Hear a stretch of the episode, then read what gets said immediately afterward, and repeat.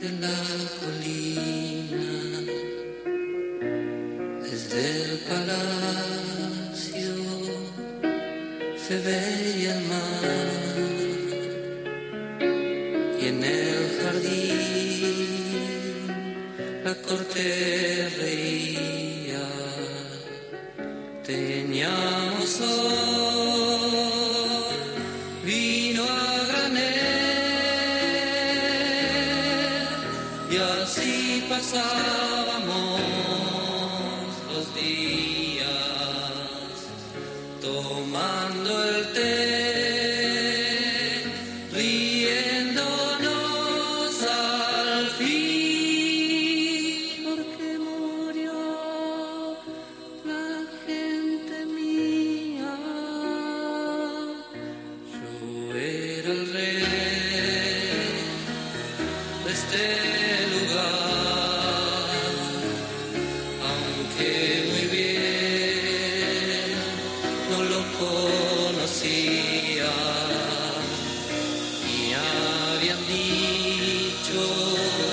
9.16. Buen momento. Si tomas un cafecito, si estás en el auto, subís un poquito más fuerte. Si estás en la ruta, sos camionero y estás recaliente. Hace catarsis. La columna de Gustavo Campana. Yo era el rey de este lugar, vivía en la cima de la colina. Desde el palacio se veía el mar y en el jardín la corte reía. Yo era el rey de este lugar, aunque muy bien no lo conocía. Me habían dicho que atrás del mar el pueblo entero pedía comida. Esperamos hoy una cadena nacional para retroceder hasta finales de la década del 30 en materia laboral, justo el día en el que se cumplen 22 años del final más trágico del primer desembarco neoliberal en la democracia argentina. Comienza una partida que solo tiene espacio para dos resultados. No hay matices, no hay grises. O se trata de un mágico manejo de los tiempos políticos o es una provocación.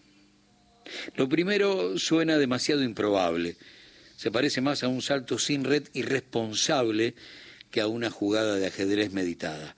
Pero lo segundo, y sería burlarse por otros medios, de 39 asesinatos de diciembre de 2001, del 24% de desocupación que dejaba menemismo más alianza, del 53% de habitantes que habían quedado debajo de la línea de pobreza, de los 180 mil millones de dólares de deuda externa que había engordado la convertibilidad, del aparato productivo destrozado, de 14 cuasimonedas y de un país a punto de la desintegración. Primero, el amenazante protocolo antipiquete, que curiosamente buscará, buscará frenar una movilización y no un piquete, con las enormes diferencias que hay entre cortar un paso y marchar. Pero además, se trata de un encuentro que todos los años recuerda como si fuera un nunca más a todas las políticas de ajuste a aquellos 19 y 20 de diciembre repletos de sangre. Antes de la marcha aparecerá en escena el primer paso de centenares de modificaciones que con espíritu monárquico le cortarán la cabeza, le, le cortarán la cabeza a leyes votadas por el Congreso durante el siglo XX y lo que va del actual. Hoy se estrenará un decreto de necesidad y urgencia con derogaciones a granel y hasta con una reforma laboral. No necesitaron la Banelco, ¿eh? o por lo menos sueñan con no necesitarla. Y después, por si alguien sobrevivió al huracán antidemocrático, vendrá el paquete de proyectos de emergencia económica que van a lanzar entre jueves y viernes. Hoy se van a tirar las medidas que no necesitan apoyo de la oposición hasta que lleguen al Parlamento. Pero después, jueves o viernes, las que van a ser enviadas al Congreso, si antes no se toman en cuenta algunos números de, de las negociaciones que febrilmente se están llevando a cabo y que según el oficialismo no le va tan mal, ¿eh? La estrategia tiene mucho que ver con Maquiavelo, el mal todo junto y después el bien a cuentagotas, como escribió en El Príncipe, y fundamentalmente con una resistencia a mi ley que supone más desorganizada de lo que está. Pero la estrategia libertaria tiene una gran falla de origen. No contempla la movilización espontánea de millones que no van a caer en la pobreza, no lo van a aceptar bajo ningún punto de vista, porque supuestamente el plan económico de los que fracasaron en 2001 y en el macrismo liderados por Stutzenegger y Caputo exige que primero haya hambre para después sembrar bienestar. Leyes que mueren, que, que los tipos entienden fundamentales. Entre otras, tenemos que terminar con la ley de abastecimiento de los productos más importantes de la canasta familiar. Eso va a quedar en manos del mercado. Y si el mercado dice no, no habrá leche. Si el mercado dice no, no habrá carne. Y nadie se va a meter, ¿eh? La reforma laboral sin discusión legislativa es una locura que suena a suicidio político. En una etapa que pinta con perfume a cientos de miles de despidos, van por el reemplazo de las indemnizaciones por fondos de cese laboral.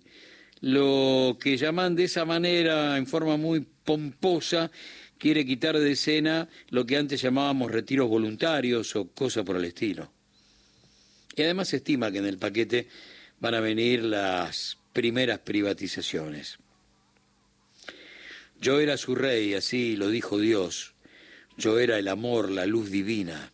Yo era el rey de este lugar hasta que un día, hasta que un día llegaron ellos. Gente brutal, sin corazón, que destruyó el mundo nuestro. Gritaban, revolución, revolución. Cantaban las furiosas bestias. En el segundo paso parece que van a incluir el regreso del impuesto a las ganancias, lo que va a significar menos derechos para los trabajadores y una ancha ley de blanqueo que dejará como resultado directo mayores privilegios para el capital concentrado.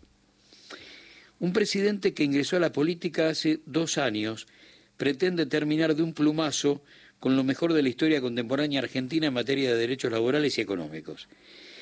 Entraste a la política hace dos años y ya y crees que tenés el poder de terminar con décadas de discusiones parlamentarias. Apenas 38 diputados, según el deseo del voto popular, van a buscar tener en sus manos las comisiones de presupuesto, legislación general, asuntos constitucionales y la bicameral de trámite legislativo para DNUs. Mirá, mirá qué última, ¿no? Apuntalan su grito en los votos que sacó el presidente y están convencidos que con esa herramienta pueden silenciar, por lo menos por dos años, la división de poderes si tienen 38 es porque la sucesión de elecciones legislativas les dio ese lugar, y ahí también opina la gente, ¿eh? no solamente en el voto a presidente. Un dato aparte para la impunidad, porque si existiera justicia, no estaríamos hablando de Stutzenegger como uno de los arquitectos de esta historia, estaríamos hablando de uno de los condenados, junto a Cavallo y a David Mulford, por la operación ruinosa del mega canje para el Estado argentino, o sea, para vos, para mí, para tus hijos y tus nietos. Pero no hay bien que, no hay mal que por bien no venga, ¿eh? porque arrancan las cadenas nacionales.